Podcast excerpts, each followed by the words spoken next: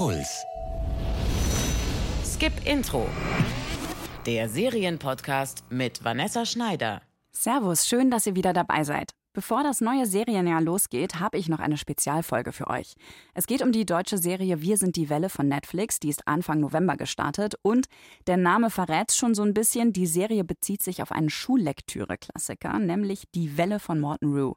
Habt ihr vielleicht auch gelesen oder vielleicht auch sogar den Film dazu gesehen. Da ging es um ein Schulexperiment, das einer Klasse zeigen sollte, wie Faschismus und Diktaturen funktionieren, das dann aber total aus dem Ruder gelaufen ist. Wir sind die Welle dreht sich jetzt um eine Gruppe Schüler, die selbst eine Jugendbewegung starten. Kennst du das Gefühl? Als ob du alles durch eine dicke Scheibe siehst. Manchmal musst du genau diese Scheibe einfach einschlagen. Leute, ich finde, wir sollten uns einig werden, was wir wollen. Auf die Freiheit. Auf die Freiheit. Je mehr Leute wir sind, desto mehr können wir erreichen. Und aus der Welle wird irgendwann ein riesiger Tsunami. Vegan, allow me to pick up where I left off. Die Handlung der Serie hat mit der Buchvorlage gar nicht mehr viel gemeinsam, außer den Namen Die Welle. Den gibt sich nämlich eine Gruppe Schüler, die zusammen politische Zeichen setzen wollen, zum Beispiel gegen Umweltverschmutzung, aber auch gegen Rechtsextreme. Mich hat die Serie nicht total überzeugt. Vor allem hat mich eine Sache sehr irritiert. Auf mich wirkt es oft so, als würden die Macher das Gefahrenpotenzial einer radikalen rechten Partei mit einer progressiven und offenen Jugendbewegung gleichsetzen. Das ging nicht nur mir so, es hagelte ziemlich viel Kritik an der Serie. Ich wollte wissen, was sich der Showrunner und Produzent Dennis Gansel dabei gedacht hat und habe mit ihm vor dem Serienstart im November über Wir sind die Welle gesprochen. Dennis Gansel hat 2008 auch das Drehbuch zum Film Die Welle geschrieben, später dann auch noch ein Hörspiel draus gemacht und jetzt eben die Serie produziert. Darum wollte ich von ihm wissen, wieso er sich nochmal den gleichen Stoff vorgenommen hat.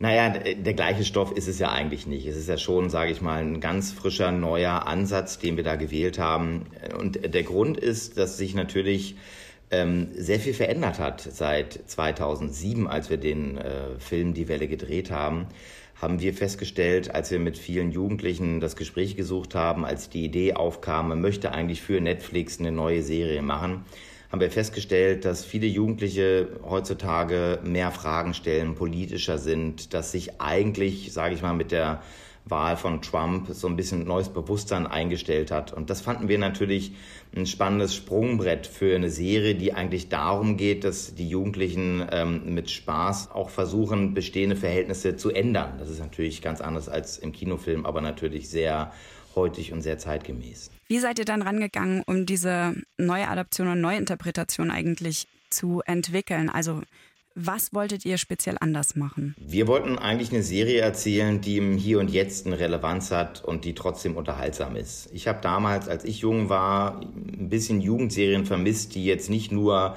darum gehen, wer kriegt wen und Herzschmerz, sondern die irgendwie eine Relevanz haben, die trotzdem unterhaltsam sind und Spaß machen anzuschauen. Und genau so eine, so eine Serie wollte ich machen. Also wir haben versucht, eine Serie zu machen, die mir als 17-Jährigen gefallen hätte. Und ich glaube, das ist uns ganz gut gelungen, weil das natürlich, sage ich mal, auch ein bisschen die Themen, die heutzutage in der Luft sind, aufgreifen. Also wenn man sich anschaut, dass eben heutzutage doch eher die Jugendlichen diejenigen sind, die bestimmte Werte in Frage stellen, die uns zum Nachdenken bringen. Also uns, damit meine ich auch die gesamte Erwachsenengeneration. Das habe ich in der Serie so noch nicht gesehen. Und dass das endlich Thema wird, finde ich ja toll. Ich fand es auch total interessant, wie die erste Folge dann äh, direkt losgeht, was dann ja in den letzten Folgen dann wieder aufgegriffen wird. Nämlich mit diesem ja. Event sozusagen von der fiktionalen Partei NFD. Das hat mich ja sofort natürlich erinnert, auch aufgrund des Logos natürlich und wie der Typ aufgetreten ist. Wir haben es ja zurzeit mit vielen polemischen, populistischen Akteuren in der Politik zu tun, die auch zum Teil schon so faschistoide Züge irgendwie an, an den Tag legen. Ähm, mhm. Und darauf nimmt die Welle jetzt ja direkt dann Bezug, weil wir eben diesen NFD-Politiker haben, der dann auch Anschlagsziel sozusagen von einer politischen Aktion wird. Ich habe mich dann gefragt, sind das zwei Extreme, also sowohl die Bewegung, die Welle, als auch diese Partei auf der anderen Seite, so zwei Extreme eines Phänomens. Sollte das so wirken? Nein, finde ich nicht. Man muss das schon ein bisschen differenzierter sehen. Auf der einen Seite haben wir es wirklich mit der institutionalisierten neuen, ja, faschistoid, glaube ich, kann man nicht sagen, aber schon sehr, sehr stark konservativ populistischen Bewegung zu tun, die sich mittlerweile ja auch in sehr hohen Wahlergebnissen manifestiert. Und auf der anderen Seite haben wir es einfach mit idealistischen Jugendlichen zu tun, die übers Ziel hinausschießen. Das ist ja auch immer Thema, ähm, die an der Welt, wie sie ist, ein bisschen verzweifeln und sagen, es kann so nicht weitergehen. Wir kommen einfach mit Diskussionen nicht weiter. Wir müssen Aktionen starten, die ja zuerst auch ähm, sehr spielerisch sind ähm, und die natürlich irgendwann eine eigene Dynamik entfalten und immer ja, krasser werden. Deshalb ist es natürlich auch wichtig, dass die Serie bzw. Die, die handelnden Protagonisten dazu auch klar Stellung beziehen. Also das Beispiel, was du eben genannt hast, ist ja eine der letzten Aktionen, die gemacht werden. Und das hat ja durchaus auch, sage ich mal, ist ein zweischneidiges Schwert.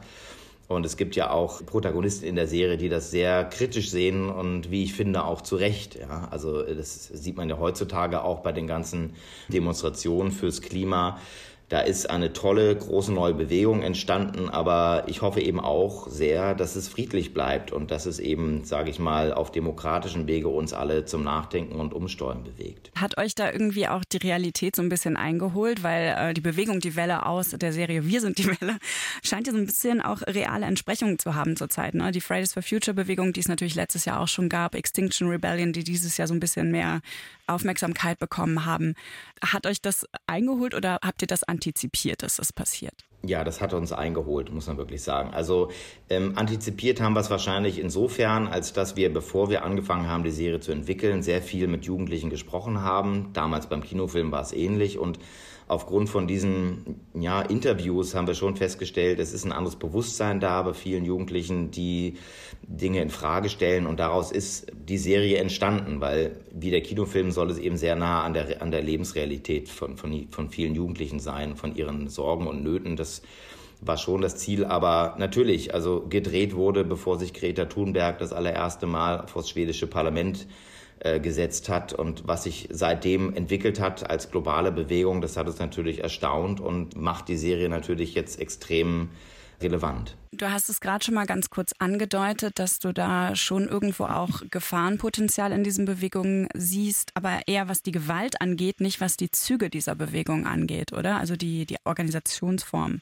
Hm, nee, ich finde beides. Also ich bin nie ein Fan von organisierten Bewegungen gewesen und ich finde, ähm, dass man durchaus das auch zeigen darf, ja, oder, oder auch eine kritische Haltung. Man sieht ja auch, sage ich mal, an der Serie, wenn man das, äh, ohne was zu spoilern, wenn man es wirklich zu Ende geschaut hat, hat man ja auch eine sehr klare Haltung, was von solchen Bewegungen oder auch von jeglicher Form von Gewalt gegen Menschen zu halten ist. Und das finde ich auch ganz wichtig. Ich finde es durchaus bewundernswert, sage ich mal, auch schon, dass man sich zusammentut, gerade wie zum Beispiel jetzt bei großen globalen Themen wie der Klimakrise, dass man schon Gleichgesinnte sucht, dass man versucht auch sichtbar zu werden, dass man versucht hörbar zu werden, dass man versucht auch politisch äh, sich Gehör zu verschaffen, weil wie man offensichtlich äh, bei der Klimakrise sieht, wir wissen es alle seit vielen, vielen Jahren. Man erinnert sich nur an das äh, Titelbild mit dem Kölner Dom, der im Wasser versunken ist. Das war 1986. Also das Thema ist bekannt und dass es jetzt endlich vielleicht auch durch äh, Mithilfe einer 16-jährigen Schwedin endlich im Bewusstsein der Menschen ankommt, das ist ja allerhöchste Eisenbahn. Also ich glaube, dass das endlich angestoßen war, das kann man gar nicht hoch genug äh, wertschätzen. Ich wollte nochmal auf den Film auch zurückkommen. Die Figurenkonstellation aus der Serie, die ist relativ nah dran an der Filmvorlage, finde ich. Also wir haben diesen Außenseiter, der etwas ärmer ist in Hagen, den Rahim, der Junge also mit Migrationshintergrund. Wir haben eine reiche Musterschülerin, Lea, Sasi, das Außenseitermädchen, die gemobbt wird. Aber statt des Lehrers kommt diesmal ein neuer anarchischer Schüler in die Klasse, der die Gruppe zusammenbringt. Wie mhm. habt ihr den entwickelt, also den Tristan? Das ist hauptsächlich dem Jan Berger zu verdanken, unserem Headwriter. Der hatte, äh, der kannte jemanden, der so ähnlich war. Der kannte jemanden in seiner Schule, der in einem Freigängerprogramm war und immer aus dem Freigängerprogramm in die Schule kam. Und er hat gesagt, er fand diese Figur so faszinierend, weil es wie so ein dunkler Prinz mit so, einem, mit so einem Geheimnis, der in die Schule kam. Ähm, und es war jemand, der einen großen Einfluss auf die, auf die Klasse hatte, der sehr charismatisch war, den die Mädchen von Anfang an sehr gemocht haben. Und er fand das einfach eine sehr spannende Grundkonstellation. Und da muss ich sagen, dass ich so etwas auch noch nicht gesehen habe. Und ich fand es ja auch spannend. Also ich fand ja gerade den Ansatz auch spannend zu sagen, es ist jetzt nicht wieder eine Erwachsenenfigur, die die armen Schüler manipuliert und sie ins Experiment führt und ihnen dann hinter den Spiegel vorhält, sondern dass es jetzt jemand aus ihrer eigenen Mitte ist, der durchaus mit Themen kommt, hinter denen sich alle ähm, vereinen können, die sagen, es funktioniert so nicht, wir müssen selber etwas machen und der dann natürlich, sage ich mal, noch eine andere Motivation hat als zuerst offensichtlich. Das wäre jetzt direkt nämlich meine nächste Frage gewesen, ähm, was euch daran so interessiert hat, diese Bewegung eben nicht von oben, sondern von unten starten zu lassen. Die Bewegung von unten starten zu lassen, finde ich, also erstmal ist es ein frischer Ansatz, man wiederholt den Kinofilm nicht noch einmal, der hat ja in sich gut funktioniert und es ist auch heutiger, finde ich, weil ich jetzt feststelle, dass diese ganzen Bewegungen, denk doch mal darüber nach oder läuft dies nicht falsch, das kommt mittlerweile nicht mehr von den Erwachsenen, wenn man sich wirklich umschaut. Das kommt von den Jugendlichen. Die Jugendlichen sind, die zu Recht sagen, pass auf, Kinders, ihr habt das ganz schön weit getrieben. Äh, der Planet ist kurz davor, komplett zu kollabieren. Und wir haben daran nicht besonders großen Anteil. Wir können noch nicht mal wählen zum großen Teil. Das seid ihr. Und wenn ihr nicht in der Lage seid, die Dinge in die Hand zu nehmen, dann machen wir es selber. Und das finde ich schon einen spannenden, ja, neuen Ansatz. Glaubst du, dass das Internet auch viel damit zu tun hat? Mit Sicherheit. Also Dinge verbreiten sich heutzutage ja nochmal ganz anders und äh, haben eine ganz andere Dynamik entwickelt. Das ist auf jeden Fall anders. Deshalb ist, sage ich einmal, auch so eine reine Experimentstruktur, wie sie jetzt beim Original-Kinofilm stattfand, heutzutage so auch nicht mehr denkbar, weil es natürlich nicht im geschlossenen Raum des Klassenzimmers bleiben würde, sondern das wäre wahrscheinlich durch die sozialen Netzwerke sehr viel weiter verbreitet worden. Ich habe mich öfter gefragt, wieso ausgerechnet die Musterschülerin Lea so einfach ähm, zu einer Art Revolutionärin wird. Die ist ja absolut unpolitisch am Anfang, aber dann kommt da dieser aufwieglerische, gut aussehende Typ, der so ein bisschen an Heath Ledger erinnert und das war's dann auf einmal. Also ich glaube, bei mir persönlich hätte das so einfach nicht funktioniert damals. Also ist, sie wird da schon als jemand charakterisiert, die bestimmte Fragen schon stellt, die unzufrieden ist in ihrem Leben. Und ich denke schon, ähm, dass aus dieser Unzufriedenheit, des, also die, dieser Sattheit auch, dass man das Gefühl hat, irgendwas stimmt nicht. Ich weiß, ich bin einfach zu bequem, mich zu verändern und ich bin vielleicht auch, ich brauche einfach so einen Schubs und genau das ist es, was der Tristan bei ihr ja auslöst. Und dann ist es, hat man, glaube ich, schon jemanden, der sich langsam entwickelt. Sie ist ja jetzt nicht von der ersten Moment an, äh, schwingt sie ja keine großen Reden oder, oder führt das, die Revolution an, sondern sie beginnt sich eben mit Literatur auseinanderzusetzen. Sie merkt, dass bei ihren Eltern, was ich auch sehr spannend finde, dass die Eltern eben nicht eine Generation ist, die total dagegen ist, sehr konservativ, sondern die sind ja sehr liberal und sagen, wir müssen wir sind im Grunde genommen für Integration, wir sind ähm, äh, also für viele Dinge, hinter die sie sich auch herstellen kann. Sie stellt aber eben fest, dass in diesem dass in dieser liberalen Sattheit eben auch eine Bequemlichkeit steckt, nicht wirklich Dinge zu hinterfragen. Das ist ja in diesem, zum Beispiel in diesem Gespräch, wenn es um No-Logo geht, mit diesen Designklamotten und so. Und dann fängt sie im Kleinen an. Sie sagt, okay, da hat das Buch einen Punkt, Tristan hat einen Punkt und ich fange an, in meinem eigenen Kleiderschrank aufzuräumen. Also es beginnt sehr, sehr klein und der Weg dann später, sage ich mal, zum Anführen von einem Schlachthof, also zumindest zum teilweisen Anführen, ist natürlich für sie auch ein etwas längerer. Ja, ich finde es auch interessant. Ähm, ihr Verhalten ist natürlich total undurchdacht anfangs und so sehr naiv. Ach, dann nehme ich halt alle meine Klamotten, die ich äh, teuer geschenkt bekomme und schuhe sie einfach ja. weg. Also ich glaube auch, das ist sehr nachvollziehbar. Ne? Also hätte sie sich das alles selber verdienen müssen, hätte sie sich wahrscheinlich anders verhalten. Aber ich war selber auch ein bisschen so. Ich war, als ich 14 war, war ich in so einer anarchistischen Jugendgruppe drin und fand das irgendwie super, war aber im Grunde genommen ein bürgerlicher Junge aus dem Vorort. Und ich fand aber diese Ideen toll und es hat auch für mich total Sinn gemacht. Aber ich hatte damals eben auch noch nicht so die Reife, wirklich das anarchistische Konzept gesamtgesellschaftlich zu durchdenken. Und mittlerweile sehe ich das natürlich sehr, sehr viel kritischer. Aber es war einfach ein Enthusiasmus da und ich, ich, es war damals eben ja, das war, Tschernobyl äh, wirkte noch nach, es war immer noch Reagan an der Macht, also es war irgendwie so ein Gefühl, man muss jetzt etwas ändern. Und ich habe da eben so meinen Kanal gesucht. Und ich glaube, das ist, das geht vielen Leuten so, dass man einfach das Gefühl hat, Dinge müssen sich ändern, aber ich, ich weiß noch nicht genau wie. Und ich, ich denke, in dem Augenblick, wo so ein Angebot kommt, ob das jetzt ein charismatischer Lehrer ist, der sagt, es geht doch um Gemeinschaft, lass uns einfach mal ein Experiment machen.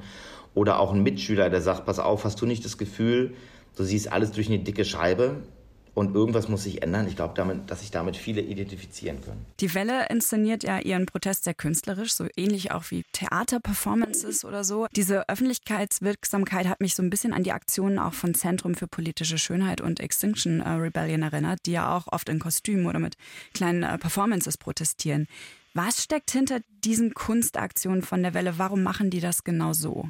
Ja, es ist der Aktionismus oder der Protest soll spielerisch sein. Der soll unterhaltsam sein, um dadurch eben eine Medienaufmerksamkeit zu, zu erreichen. Und ich denke, dass das etwas ist, wo ähm, was viele Leute ähnlich machen. Also gerade die angesprochenen Beispiele zeigen ja sehr gut, dass es eben auch eine Medienwirksamkeit hat. Also selbst Banksy, ne, wenn man sich an die Aktion erinnert, wie, wie also er mochte ja auch eigentlich eine Aktion setzen gegen, gegen Schlachthof oder überhaupt gegen den Fleischkonsum und lässt einen Wagen durch Manhattan fahren mit Stofffiguren, wenn man sich an diese Aktion erinnert. Also all diese Aktionen, ähm, die sind mir persönlich immer sehr sympathisch, weil sie uns zum Nachdenken anregen, weil sie Fragen aufstellen, ohne radikal zu sein.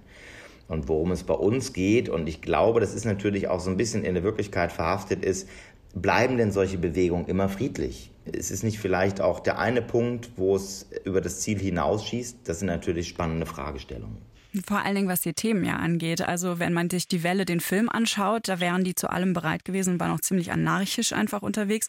Und jetzt mhm. haben die aber so ehrenwerte Ziele, die jeder nachvollziehen kann.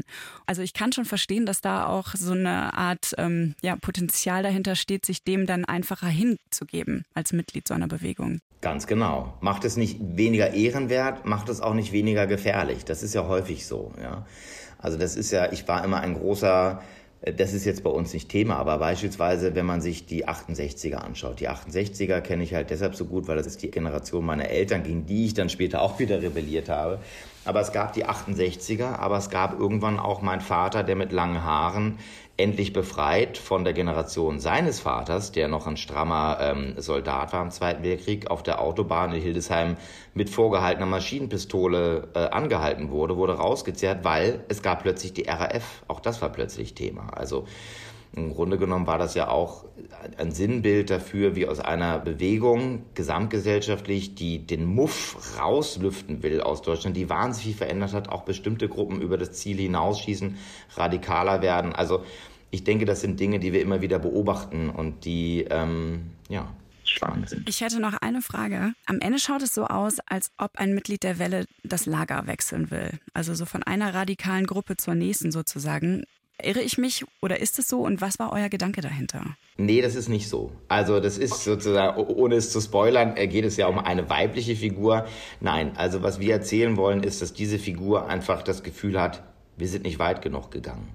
Wie weit muss man gehen, um wirklich alle aufzuwecken? Und sie interpretiert das in einem sehr radikalen Stil, den die anderen so nicht mitgehen wollen, sie aber. Und das ist natürlich ein interessantes Sprungbrett für eine eventuelle Staffel 2. Dennis Gansel, der Produzent von der deutschen Netflix-Serie Wir sind die Welle. Ich habe vor dem Serienstart im November mit ihm gesprochen.